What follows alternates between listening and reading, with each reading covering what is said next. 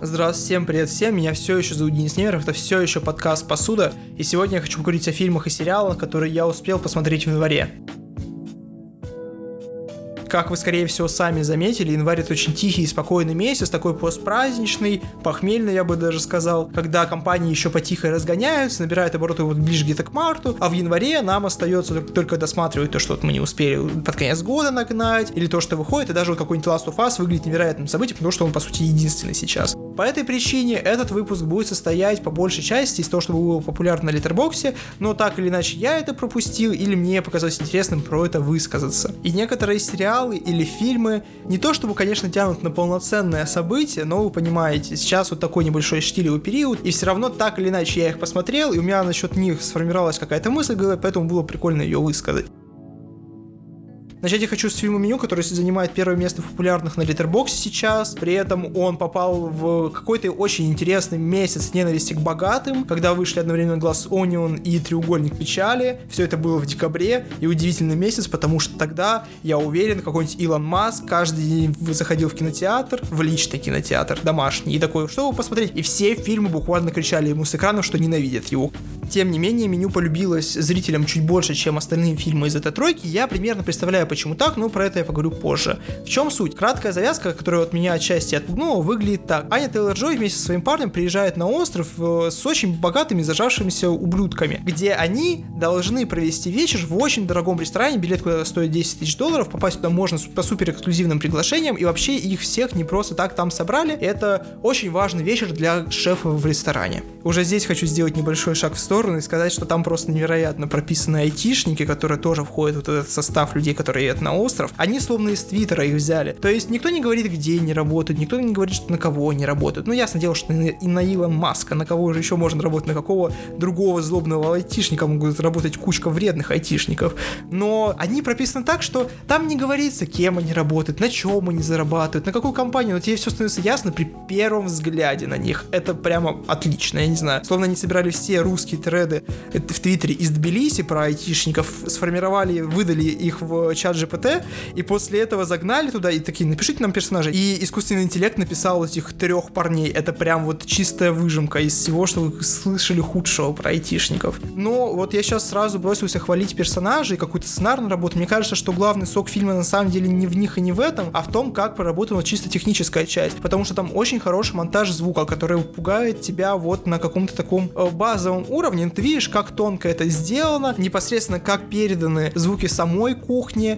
Это очень классно, это прям отлично, и хочется похвалить тех, кто работал со светом, потому что это, опять же, не работа на уровне как у какого-нибудь Гаспара Ноя, где просто куча разных софта так все перемешивается, просто тебя все долбит, и это прикольно. Нет, там очень простые приемы, но они работают так, что на создание общей атмосферы и общего э, вайба персонажей это работает отлично. Аня Тейлор-Джой обворожительная, приятная, крутая. Волан-де-Морт пышет злобой, но он такой, знаете, нейтральный и пугающий одновременно, но это словно актерская вот эта сверхзадача была поставлена так, и она выполнена на все сто, но не больше, чем это. То есть, условно, это не будет один из ваших там любимых злодеев, и какого-нибудь каннибала Лектора, как главного злодея, не случилось. То есть, все отыгрывается вот ровно на том уровне, чтобы тебе хватало.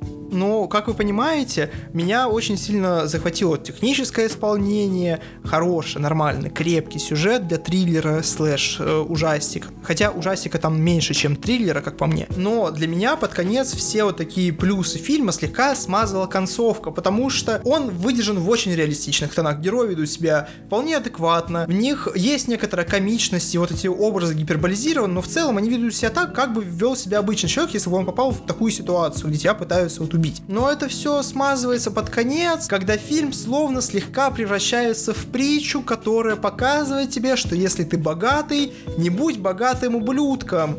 Вот это как бы ясно, понятно, хорошо, но путь, к которому идет все под конец, немножко как-то сбивается, потому что персонажи слишком спокойно принимают свои участи, и тот же шеф как бы плюс-минус э, выводит э, главную героиню из этого всего неповрежденной, очень как-то спокойно, с легкой руки, и вот это смазывает у меня общие впечатления. В целом, если бы историю чуть-чуть сделали более анекдотичной, вот такой гипертрофированно сказочной с самого начала, окей, или сделали бы более реалистичную концовку, тоже.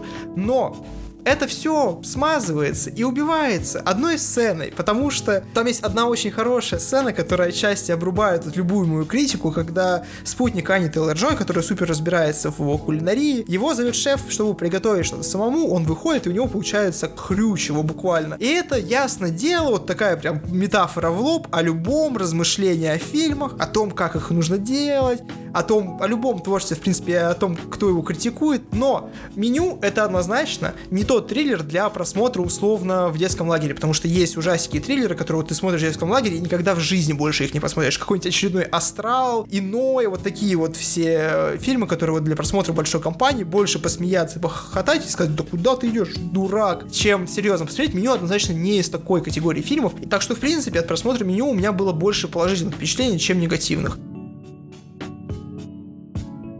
Дальше в моем списке стоит Last of Us, про который мы однозначно поговорим еще в конце февраля, когда он закончится. Но вы сейчас будете наблюдать уникальный experience, как Билли Бой будет обсуждать главное детище Sony за последние, я не знаю, 10 лет. Потому что я никак не был связан с Last of Us, даже на уровне каких-нибудь летсплеев. Я знаю, чем начинается сюжет, чем он заканчивается, потому что если ты потребляешь какие-то вещи, связанные с поп-культурой, ты так или иначе представляешь, что там происходит. Но все, что посередине, у меня вообще абсолютно петух. Там даже некоторых персонажей я смотрю такой, о, а ты вообще там был, потому что я знаю, что там есть Джоэль, есть Элли, все. Это буквально все, что я знаю. Но при этом я совру, если скажу, что со мной это не сыграло злую шутку, потому что мой друг Максим, когда сериал только вот готовился к выходу, запостил, что вау, это сериал, который я реально жду. У меня такого внутреннего хайпа не было. Я, если бы не понимал, что мне нужно записать подкаст, и что по этому сериалу будут мемы, которые, чтобы понимать, не нужно его посмотреть, я бы, возможно, не стал смотреть этот сериал. Я находился, если бы вот в информационном вакууме, я бы такой, да, да, что-то там опять, я бы в очередной раз прошел мимо The Last of Us, мимо, потому что это вошло у меня в привычку. У меня как-то вот, возможно, это какая-то защитная реакция любого человека с Xbox, что да, что там, какие там Sony эксклюзивы, что там важного, блин, сейчас Hi-Fi вышел, вот это вот все. При этом, э, когда я начал смотреть сериал, я понял, что некоторые вещи, которые здесь сделаны реально хорошо, мне видны, возможно, чуть э, чище, чем кому-либо, кто связан с игрой так или иначе, потому что вот вводная часть, где тебя знакомят с дочкой Джоэля, это прям вообще разнос. Это абсолютно. Вы не представляете, в моей жизни не было такого, чтобы я смотрел одну серию и при этом сразу начинал сопереживать персонажу, при этом который не кошечка или не собачка. То есть тебя проводят вместе с ней через такие ситуации, что к концу первой серии тебе ее реально жалко. Кстати, фан факт, первый эпизод длится час двадцать, но изначально его хотели обрезать ровно до момента, где Джоэль бросает труп другого ребенка в костер. И это вырезали, потому что, ну, два ребенка за эпизод слишком много. Их там и так осталось два, конечно. Но, словно история идет дальше, и ты как-то спокойно это воспринимаешь, просто как образ того, что Джоэль стал куда жестче, вот это все. Но при всей вот этой моей оторванности от э, Sony бойства и PlayStation, все равно даже меня не миновали вот это ощущение с кастом, потому что я знаю, как выглядит Элли. То есть вот я примерно по картинкам, по какому-то геймплею, который я видел, я представляю, как она двигается, как она выглядит, я не знаю, как она себя ведет, потому что я, опять же говорю, я не читал там диалоги, но если Педро Паскаль, я вижу в нем Джоэля сразу, то Белла Рамзи все же для меня остается той девочкой из Игры Престолов. И в Игре Престолов она смотрелась очень канонично. Ты смотришь, и она реально может управлять Домом Мармонтов без вариантов. Она может управлять всем севером. Она жесткая, настоящая. С Элли это так, возможно, не работает, потому что, как я понимаю, чисто теоретически, там точно есть линия с тем, что Элли ожесточается, и во второй части она вообще монстр-убийца. Здесь же, ну, как-то... Я не хочу присоединяться к вот этому общему вою того, что Элли мисткаст, все дела, но определенно с Элли вот есть какие-то проблемы, и тебе нужно напоминать себе, кто она. И я даже, не знаю, прошло три эпизода, и все равно ощущение, что это однозначно тот самый персонаж, у меня пока нет. При всей моей нелюбви как-то вот присоединяться к тому, что там повестка, мискаст, ну, как-то словно, возможно, она выглядит в этой роли не прям как настоящая Элли. Вот что-то около того есть. Но чтобы себя немножко реабилитировать, мне кажется, стоит обсудить третий эпизод, который делают очень много для создания вот этого мира, э, в котором они находятся. И я понимаю, почему они сделали вот этот бутылочный эпизод, и почему, понятный, по понятной причине, э, он подорвал многим задницы, и что вот эта причина, он не двигает сюжет, это вообще просто убейте меня. Но для создания воллбилдинга это прям реально много, потому что смотреть, как два 40-летних мужичка дружат, назовем это так, я все еще нахожусь в России, дружат, он создает у тебя понимание, как люди в этом мире вообще живут, что они хотят, и что они остаются людьми, и вообще это как бы, ну, нормально. Чё, мужи... нормальные, прикольные мужики, забавные. Я не скажу, что это лучший эпизод из Last of Us, э, который я видел, потому что второй понравился мне, честно говоря, больше. Но я не понимаю, в нем нет ничего такого, что заставило бы тебя невероятно его не любить и хейтить. И это отличная часть истории. Она вообще дополняет, это не лишний эпизод, он отлично встает в общий ряд, я скажу так. Также я успел посмотреть второго аватара, и второй аватар это прямо что-то, что возвращает тебя в самую натуральную сказку. Я таких эмоций не испытывал, возможно, со времен, когда я посмотрел Мстители Эндгейм в кино. То есть это не эмоции от кино, когда ты испытываешь э, величие от того, что ты прикоснулся к чему-то прекрасному. Как, я не знаю, я когда нового папу посмотрел, концовку, я такой, вау, Сарантино гений. Когда вот фильмы Сарантино смотришь, часто бывает такое, что вот магия кино тебя трогает. Нет, здесь все на уровне масштаба, того, как построен мир, как с тобой режиссер разговаривает, что он хочет себе донести и как он это делает, это прямо вау история моя с аватаром очень интересная. Я жил в Ачинске, в очень маленьком городе, и первого аватара начали показывать у нас в 2011 году, хотя он вышел в 2009, то есть заменили полностью все экраны, все проекторы, и получилось, что теперь можно показывать 3D, и спустя два года после проката аватара его выпустили у нас повторно прокат, просто для того, чтобы показать, что вот, смотрите, можно вот, вот так делать, вот это смотреть. Но родители не повели меня на этот фильм, потому что посчитали, что я слишком маленький для него, и повели меня на Алису в стране чудес Тима Бертона, где я в 3D смотрю, как прям прям выкалывают глаз огромные собаки, такой, вау, ну это прикольно, это забавно, вот это эффект.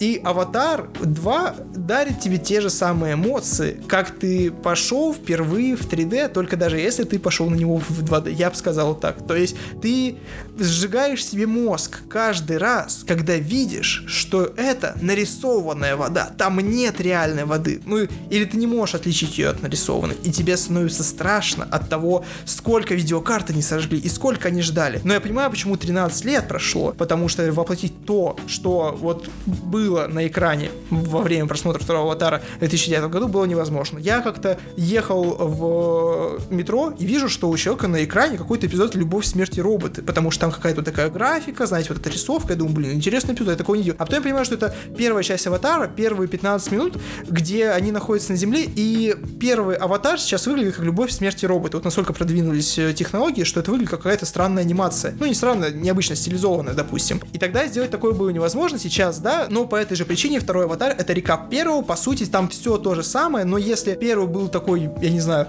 Покахонтес наоборот, только мы смотрим на все глазами вот колонизатора, то здесь тоже ремейк классики, но чуть с другими темами, при этом все про то же самое. То есть человек, который, по сути, чужой, защищается от колонизатора. Сюжет второго аватара продолжается после того, как Джейк Саллин настругал себе кучу детей спустя 13 20 лет, и вот опять прилетают злые земляне и начинают жестко колонизировать э, Пандору, и они должны с этим что-то сделать. Скорее всего, вы заметите, что есть кое-какие переклички с э, первой частью. Да, только теперь они тусуются не в лесах, а на воде, потому что Джейк Салли решает, что ему нужно спасти свое племя, и поэтому сваливает, так как э, перерожденный злодей первой части охотится именно за ним, и по смыслу это как бы должно отвести от его племени некоторые проблемы. Кэмерон невероятно, не просто потрясающе пишет сюжеты, вот для массового зрителя ему не интересно говорить с людьми, которые эстетствуют, которые смотрят, ему хочется поговорить с простым человеком, и он делает это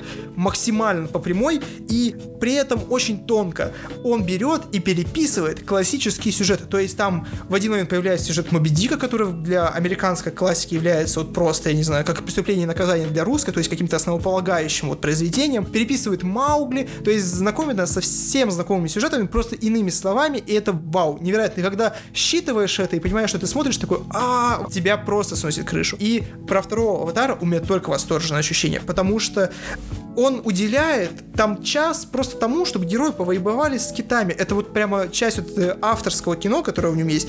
Он позволяет себе в фильме, который, ну, чисто теоретически может не окупиться и просто снести его и студию повайбовать час с китами замедляет темп фильма и делает его спокойным и дает тебе погрузиться в этот мир и знакомить тебя с персонажами, которые дальше будут развивать историю, что тебе не было на них э, все равно в следующих фильмах. Это очень крутое решение, это очень круто. Это, я не знаю, когда человек в таком возрасте, при таком стаже все еще говорит кино и понимает, как его сделать правильно, это очень круто. Еще отдельно стоит отметить, мне кажется, Сигурни Вывер, потому что она сыграла аж трех персонажей. Ну ладно, чисто теоретически двух, но одного в двух ипостасиях, и это тоже разнос. Я понимаю, почему Кэмерон работает именно с ней, потому что я не представляю актера или актрису, которая работала бы на том же уровне в таком возрасте. Но это немножко странно звучит в оригинале, когда подростка озвучивает э, бабушка, а там все равно есть такая хрипотца, но, тем не менее, это очень классно. И она выдает весь спектр эмоций, и у нее персонаж один из самых запоминающихся, но Кэмерон, когда вот он даже интерпретирует классику, он делает так, что углубляется в это полноценно, и вот персонаж Паука, который вот своеобразное переложение Маугли, один из самых интересных, крутых и глубоких, потому что когда я сидел в кинотеатре, рядом со мной сидела девушка, она такая, а зачем он спас своего отца и потом убежал? Но ты понимаешь на уровне того, насколько вот он глубокий в личностный конфликт вот под конец, когда тебя убивают, что ты вроде с ними, а, а вроде нет, и их вот эта вся коммуникация по-настоящему вот детская такая задиристая, это прям очень классно. И вообще вот понимаете, как я часто говорю, что про хорошие фильмы говорить сложно, потому что плохие можно поругать, средние можно там обсудить плюсы и минусы, а хорошие ты просто сидишь и два часа расскажешь, как хороший. Но когда фильм настолько тебя вот потрясает, как второй аватар, ты можешь говорить и хвалить его очень долго. Вот очень сложно сделать такой фильм, но у аватара это получилось, потому что сейчас ты сидишь и на какой-то вот просто энергии, вспоминая картины, вспоминая, что там происходит, вспоминая персонажа, тебя прям так тачит вперед. Это прям вау. И у Кэмерона вот э, такой легкий нюх даже на какую-то вот коммерцию, потому что он вот персонажа Тук. Это самая младшая сестра, получается, из э, выводка. Но она работает как такой миленький маскот. Понимаете? Э, она при этом человек, у нее там э, своя проблематика, она ведет себя публично, у нее есть актриса, все. Но она выглядит как очень милый, прикольный маскот, который однозначно запомнится детям, и люди будут выходить из кинотеатра и такие, вау, она такая милая, такая крутая. Но она не просто функция милого персонажа, как э, вы часто можете видеть это в фильмах Диснея или где-то около того, а она полноценный крутой персонаж, и это работает вот прям так, полноценно. Но при этом Кэмерон работает еще на стыке вот такого авторского кино, даже каких-то отсылок, потому что когда я увидел там отсылку на Апокалипсис сегодня, которая напрашивалась абсолютно, потому что герой постоянно тусуется в воде, я такой, а, блин, это прям, это прям хорошо, это прям круто, это прям очень забавно даже, потому что вот в такой фильм он интегрирует такую тяжеловесную часть э, картину, и это прямо очень-очень весело. В целом, единственное сожаление, которое у меня есть по Аватару, я не заплатил за него деньги непосредственно Кэмерону и ему команде. Я ходил на пиратский показ, сейчас в России только такие, и мне жаль, если бы у меня была возможность сходить на Аватара второй раз, чтобы мои деньги пошли в кассу этому фильму, я бы реально сходил, потому что я бы сходил два раза, чтобы подбить еще и тот. Потому что такие фильмы, такое развлечение должно оплачиваться. Они должны приносить киноиндустрии деньги. Вот э, это прям серьезно. Делать такие вещи, которые дарят тебе такие эмоции, это очень сложно, но я готов заплатить за это прям на все сто. Это прям стоит того, однозначно. Ну и смазываем немножко тон, э, переходим к чему-то не такому восторженному, чтобы я отдал себе небольшой перерыв. Вампиры средней полосы, второй сезон. Если кто помнит, вампиров средней полосы, первый сезон я назвал одним из лучших произведений, кажется, 21 года, когда они выходили, потому что тогда это было классно, там был очень крутой Стоянов, который по большей части, конечно, тащил все на себе, но были и свои плюсы у этой картины.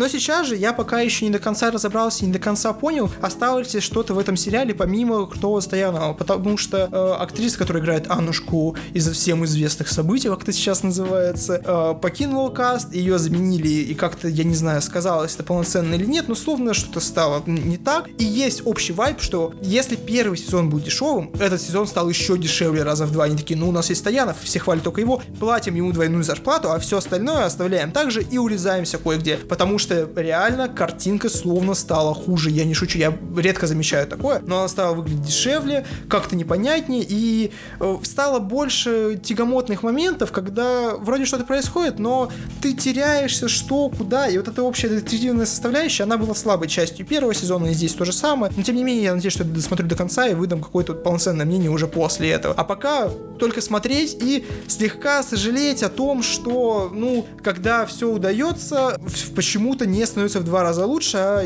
иногда становится вот, ну, как-то на полтора раза хуже. И вновь поднимаюсь к чему-то вот около восторженному, Банши Ниширина от Макдонны. Это фильм о том, как пастух поссорился со скрипачом э, в маленьком э, острове Ниширин, который далеко находится от Ирландии, и они пытаются что-то с этим сделать. Это прямо хороший, отличный фильм. Не мой любимый Макдональд, потому что три билборда на границе Эббинга, Миссури все еще занимает топ-1, но однозначно в тройку он войдет, потому что это очень классная лиричная история. Я очень не люблю трактовку, которую вот я получил сразу из подкастов, когда начал слушать их про этот фильм, про то, что это вот такая метафора гражданской войны. Мне кажется, что это слегка засоряет вот межличностные отношения между героем Фаррелла и Глисона. И вот они вышли для меня в первый ряд, и для меня вот они важны. А метафора метафоры, которые за ними стоят, кажутся мне какими-то излишними, потому что это в первую очередь история каких-то вот межличностных отношений. И сам Макдональд признался, что он рассказывал эту историю, вот, когда он сидел на карантине, у него прервались отношения. И это для меня кажется важно, потому что ты либо занимаешь сторону Глисона, либо занимаешь Макдональда.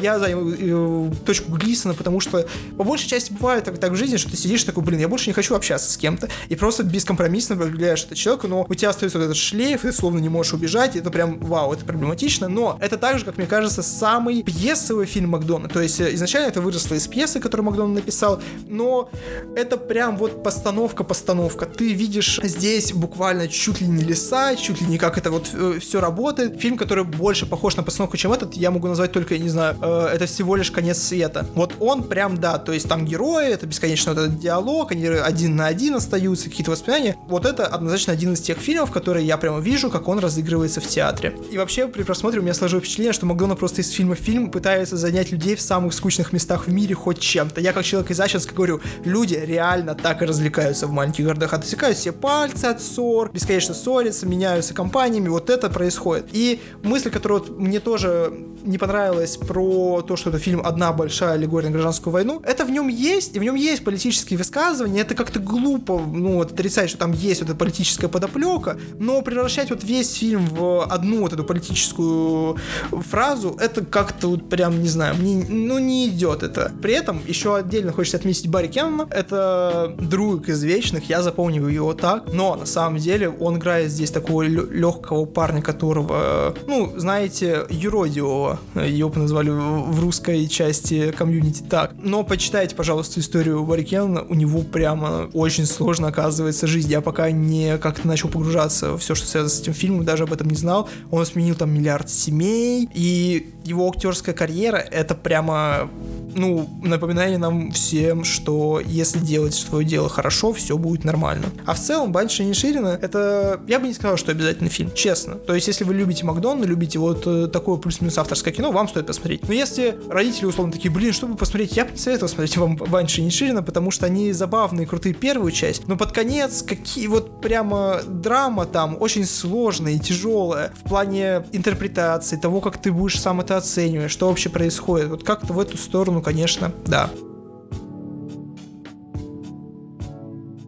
Ну и продолжаем долбить по топу литербокса «Кот в сапогах 2». Мультфильм, который разорвал всех, в том числе отчасти пытался разорвать Аватара, и вроде как в общем прокате там еще кто-то с кем-то сражался, но ясно дело, что Аватар очень тяжеловесный фильм. Тем не менее, вы, скорее всего, слышали от всех, что это невероятный фильм, но каждому человеку, как мне кажется, нужно объяснить, почему его стоит смотреть, потому что первый «Кот в сапогах» это был очень средний мультфильм, в котором появился забавный шалтай-болтай, и все. Это было вот буквально все, что нам подарили. Но во втором коте в сапогах случается такая интересная ситуация. Во-первых, меняется рисовка, а во-вторых, кот в сапогах становится экзистенциальным мультфильмом на уровне души, тайны Коко, вот этого всего, что есть в Pixar. И получается, кот в сапогах потерял все свои 8 жизней, у него остается последняя девятая, но тут он узнает, что есть звезда, которая исполняет желание, и если он найдет ее, он сможет загадать себе, вернуть себе свои жизни и больше не умирать, стать бессмертным, по сути, опять. И он пускается в путешествие для того, чтобы вернуть себе эти жизни жизни. Мой первый совет, если вдруг вы еще не смотрели или захотите посмотреть, вы, скорее всего, будете делать на всем известных сайтах, пожалуйста, не смотрите в озвучке. Нет озвучки, которая смогла бы передать этот фильм. Посмотрите с субтитрами. Ну, там невероятный каст.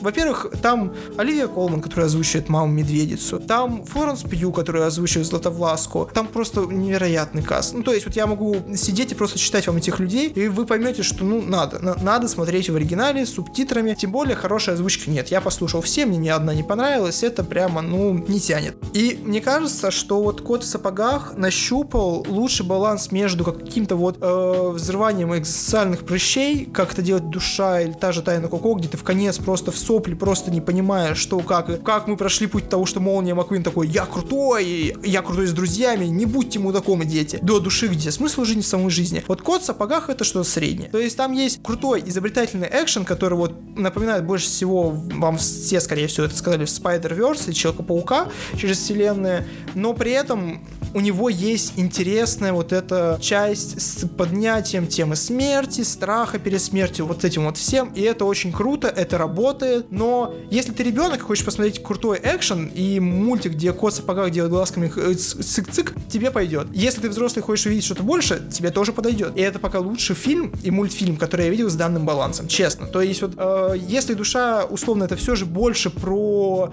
э, какой-то вот смысл, вот это вот, э, копание доктора, чем про анимацию, то Кот в сапогах что-то среднее. Там есть невероятный изобретательный экшен, и мне кажется, что там есть на некотором уровне заложена такая штука, что разные персонажи, разные группы отображают разные подходы к анимации. То есть Джек — это вот анимация времен, вот когда пришли э, Джастин Ройланд, вот Рика и Морти, потому что он прямо мразь, он э, часто какие-то вот шаблоны ломает, и это больше всего напоминает вот реально какой-то подход Рика и Морти. Э, Кот в сапогах — это его команда, это прям аниме, то есть э, Кунгуров как-то делал ролик о том, почему сейчас вся анимация движется в сторону аниме, и я по большей части с этим роликом согласен, и Кот в сапогах лишний раз подтверждает эту теорию, потому что Кот в сапогах — это аниме, ну это реально. И только Златовласка слегка не укладывается в прежнюю вот такую модель, но словно я могу просто сказать, что это стандартная модель DreamWorks, и это будет тоже отчасти правда, ведь так? Но, короче, как вы понимаете, моя теория еще требует небольшой доработки, но вот как для себя я сформировал это так,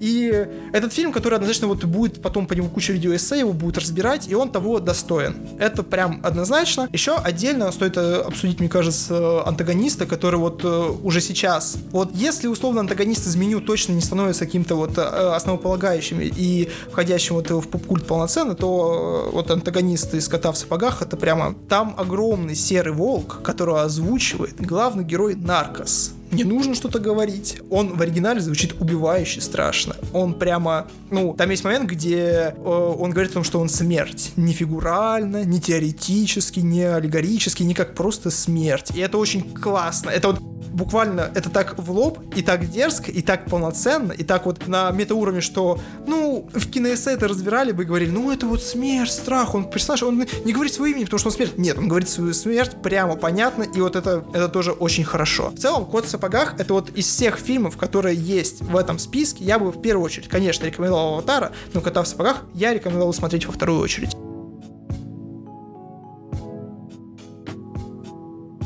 Ну и на легкую затравку, мне кажется, стоит обсудить Фандорина, которого я в своем телеграм-канале хайпил, потому что закончился сериал «Монастырь», а у меня была такая полукринжовая фиксация на сериале «Монастырь», вы не представляете. И я думал, что кинопоиск регулярно будет меня чем-то таким кормить. И когда я начал смотреть Фандорина, я сначала отчасти хотел защищать этот сериал, потому что это сериал по роману Бориса Акунина, если кто не знает Фандорин, это такой русский Шерлок Холмс, но у которого есть особая фича, он всегда выигрывает во всех ситуациях, где нужна удача. И получается, что его перенесли в очень необычный сеттинг, который обычно культивирует у нас в России только националисты. Но это Россия, где Российская империя не развалилась, и мы живем при царе вот такой монархии, как в Великобритании, вот около того. И туда поместили персонажа Фандорина, которого по большей части вот играл Олег Меньшиков в создании русского человека. Он прям такой супер-мега-гигачат. Но в первой же серии его одевают в платье. Я понимаю, вот это однозначно, скорее всего, занизило рейтинг. И я как-то даже попытался защитить его, потому что такой, ну да, забавно. Но первая серия не оставила, честно говоря, у меня ощущение, что я хотел бы продолжать смотреть этот сериал.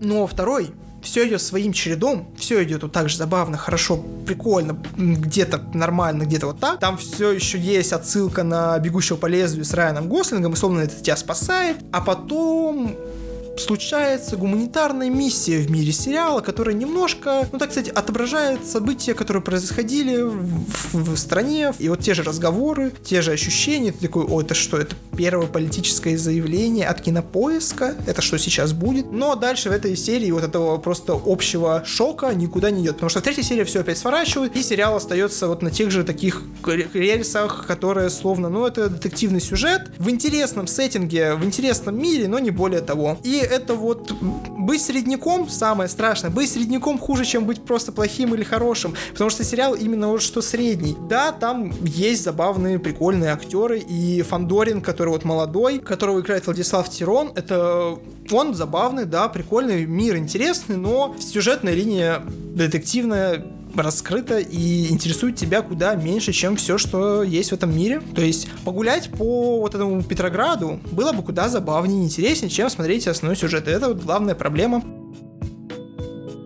ну, еще хотелось бы, наверное, немножко вкинуть новость под конец про то, что вот Ройланд больше не у руля. Я тоже кратко высказывался про это в своем телеграм-канале. Кстати, технический перерыв. Подписывайтесь на Бусти, подписывайтесь на телеграм-канал, подписывайтесь в других социальных сетях, ставьте лайки, пишите комментарии там, где вы слушаете. Это очень помогает мне делать этот подкаст дальше. Также вы можете внести единоразовый донат, в котором вы можете задать мне вопрос. Если вас вдруг что-то интересует, я буду очень этому рад. Все ссылки находятся снизу вернемся к тому, что Роланд больше не урля. Мне кажется, что это очень интересная ситуация. И в особенности о том, как люди на нее реагируют, потому что э, я часто, даже когда Кевина Спейси обвиняли в э, ситуациях с насилием, э, каких-то вот преступлениях, связанных там э, с его разными формами, люди пытались как-то говорить, что нет, он не мог. С Ройландом я слышу одно и то же мнение. Ну, вы видели, какие шутки он пишет? Что он говорит? Как это вообще? Конечно, конечно, он мог. Как бы плюс-минус понимаете, куда ветер дует, и Роланд типа ведет себя и шутит примерно так, что он мог бы э, это все делать. Так что